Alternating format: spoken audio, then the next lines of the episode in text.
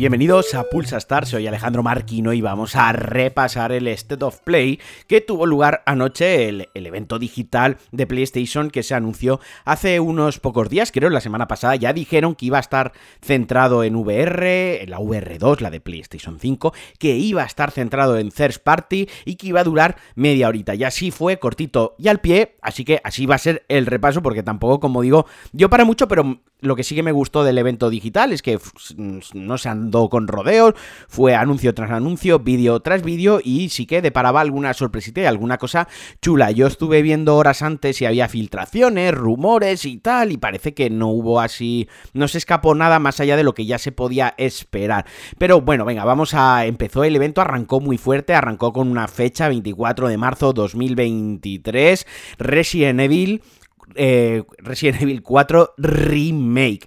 Que lo, que lo pongan para 2023, que un año entero me parece, me parece que yo estoy en contra un poco los que me seguís y me soléis escuchar habitualmente en, cualquiera de mis podcasts, eh, los anuncios con fechas tan largas a mí no me gustan, porque en un año pueden pasar muchas cosas y así estamos que, vivimos en la época de los, de los retrasos, ¿no? En los videojuegos hemos pasado muchas fases, eh, se pasaron las fases de los DLCs abusivos, la fase de los pases de expansión, la fase de los loot boxers, ahora estamos en la fase de los retrasos, ¿no? Aparte del que ya llevamos nosotros, pues los juegos también, pero bueno, 24 de marzo de 2023, esto sí que me gusta Play PlayStation 5, Series eh, X y PC, o sea, directamente a nueva, a nueva generación. Como ya pasó en los dos otros remakes, en Resident Evil 2 eh, y 3, pues además de utilizar el nuevo RE Engine, el motor gráfico este que alucina pepinillos, todas las mejoras gráficas, pues también van a retocar la jugabilidad, lógicamente, y van a reimaginar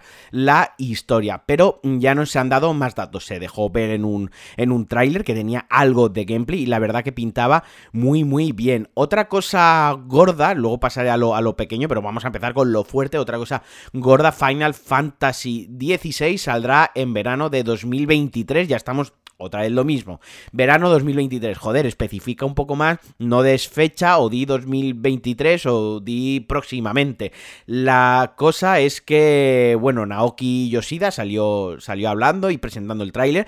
Yo lo sabéis, lo sabéis, lo sabéis, lo sabéis. Yo estoy fuera del rollo de Final Fantasy más allá del meme, más allá de las bromas que suelo hacer con la gente a la que le gusta Final Fantasy de, en sí, yo estoy fuera del rollo porque no lo entiendo. Y lo que me pasó viendo el tráiler es que estaba alucinando, tenía los huevos en el suelo, literalmente tenía los cojones eh, arrastrados, pero no estaba entendiendo de qué, de qué onda iba. Eso sí, me quedé con el regustillo de coño, yo tengo esto que, que probarlo, o sea, esto es exclusivo de PlayStation 5 y se veía de escándalo, se veía una auténtica locura, unos efectos, unos, vamos, unos combates, o sea, era una auténtica chulada. Ya hablando con un colega que sí que es fan de Final Fantasy y tal, pues dijo que pues que había mucho mucho guiño a personajes icónicos, pues eh, creo que así de cabeza es que no quiero meter la pata, ya digo, yo no soy, yo no soy fanático de Final Fantasy, pero estaba Ifrit, el, el bicho, el demonio este de, de, fuego y tal. También otra cosita que esto sí que me, yo sí que soy más afín a ello,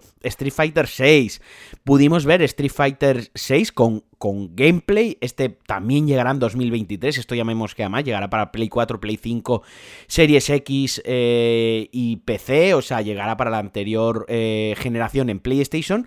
Pero solo la nueva generación en Xbox. O sea, en, Xbox One no saldrá esto ya sí que aquí ya me he perdido, joder. No, eh, o sea, yo ya no lo entiendo. O sea, un juego para la old gen, para la antigua generación. O sea, recordemos que 2023, o sea, saldrá el año que viene cuando la nueva, entre comillas, nueva, que ya no será nueva generación, tenga tres años. O sea, sacas un juego para una consola de la pasada generación, pero para la otra no.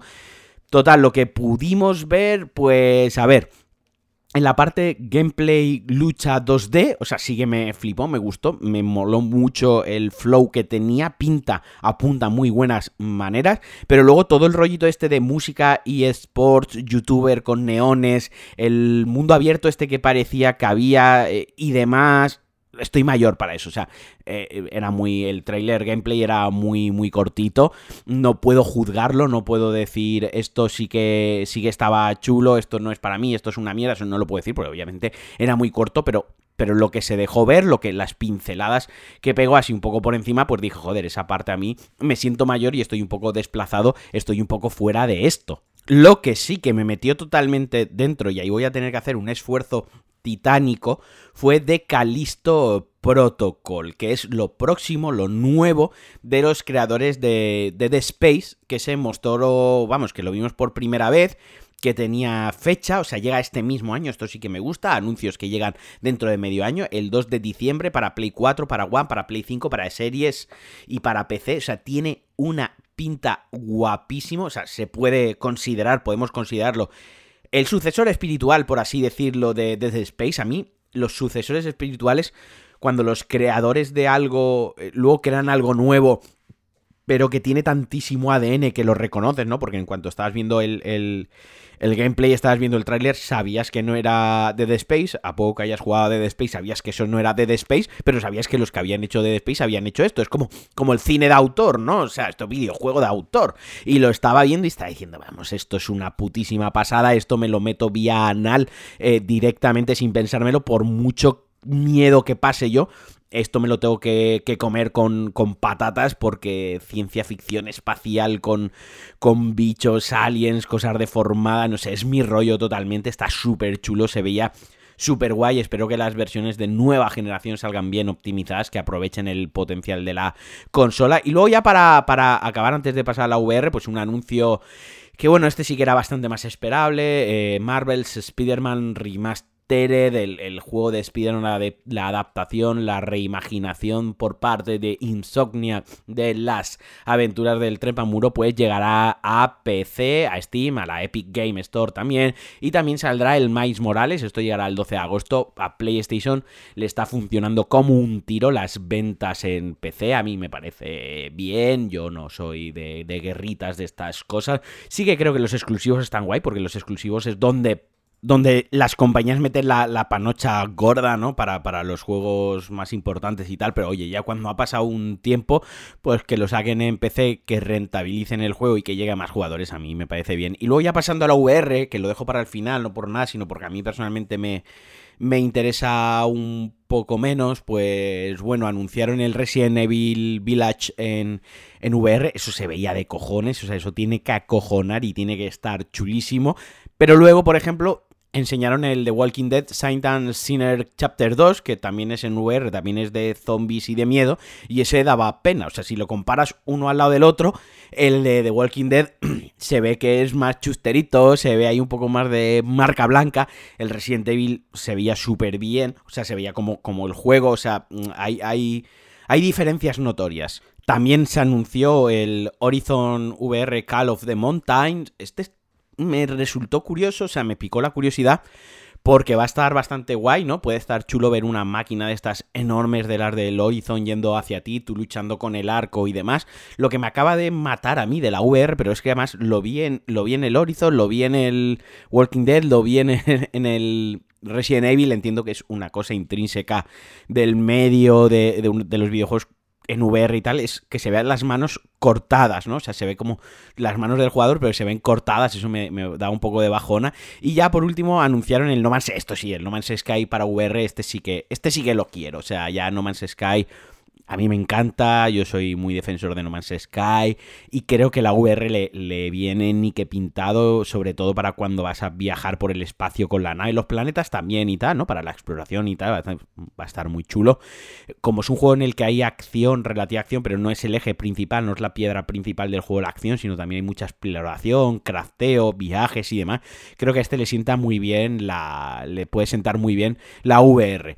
Luego tuvimos una sorpresita, ¿no? Que además eh, para el 19 de julio un estreno directamente en PlayStation Plus, eh, con las nuevas suscripciones de PlayStation de las que ya hemos hablado, Stray, el plataformeo, el, juego plataformas estilo inspiración cyberpunk que llevas a un gato, que puede estar bastante, bastante chulo. Y luego ya para acabar así otras cositas, los creadores de Oli Oli, Roll 7, fan absoluto del estudio, me encanta presentaron Roller Drone, que es un juego de, patines de disparos, o sea, que sale ya mismo, sale dentro de un par de mesecitos en agosto. A mí me hypeó bastante, tiene todo el aroma este de película de los 80 que mezcla acción con patines, muy chulo. Y también confirmaron la llegada de Tunic, un juego que ya de, aventura, un, un juego que se ha convertido casi de culto, las mejores aventuras, uno de los juegos considerados de las mejores aventuras en los últimos años, van a llegar para PlayStation 4, para PlayStation 5 en septiembre. También saldrá Eternites, un juego, una japonesada. Y luego una cosa muy hipster intensita, eh, Season, A Letter to the Future, un juego así más narrativo que va sobre ir en... Bueno, si va a ir en viaje en bicicleta, me da pereza coger la bicicleta en la vida real.